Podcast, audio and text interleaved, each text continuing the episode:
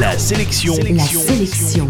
Comics. Comics. Salut, c'est Matt, l'animateur qui aime les super-héros qui se font la guerre dans la jungle. Et du coup, la sélection comics d'aujourd'hui, c'est le premier numéro d'une nouvelle collection chez Panini Comics. Ça s'appelle Marvel Bestseller. Et ce premier numéro reprend la mini-série Wolverine Punisher. Il est temps de détailler tout ça.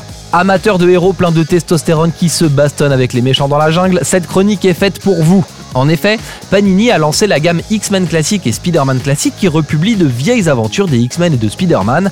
A priori, les ventes de ces titres sont bonnes et on voit donc arriver le premier numéro de Marvel Bestseller, une collection disponible en kiosque et qui republie des sagas complètes comme la série Wolverine Punisher. L'histoire le Punisher est sur les traces d'un criminel qui l'attire dans une jungle d'Amérique du Sud où il découvre que Wolverine a des plans pour le même méchant. Évidemment, comme dans toutes les rencontres du genre publiées chez Marvel Comics, les deux personnages vont commencer par se bagarrer, puis finalement s'allier pour faire tomber un cartel et arrêter des méchants.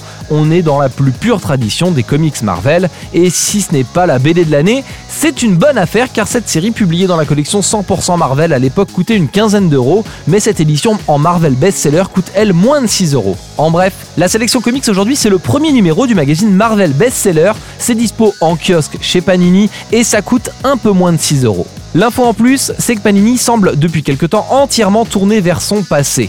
La collection L'Intégrale republie les aventures historiques de héros comme Daredevil, les X-Men ou Spider-Man. Les collections Marvel Gold et Marvel Select republient des trucs qui avaient déjà été republiés dans la collection Best of Marvel et dans la collection Marvel Deluxe.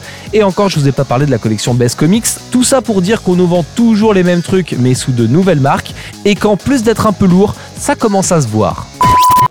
La sélection comics, c'est votre nouveau rendez-vous quotidien avec les comics. Pour plus d'infos, www.laselectioncomics.fr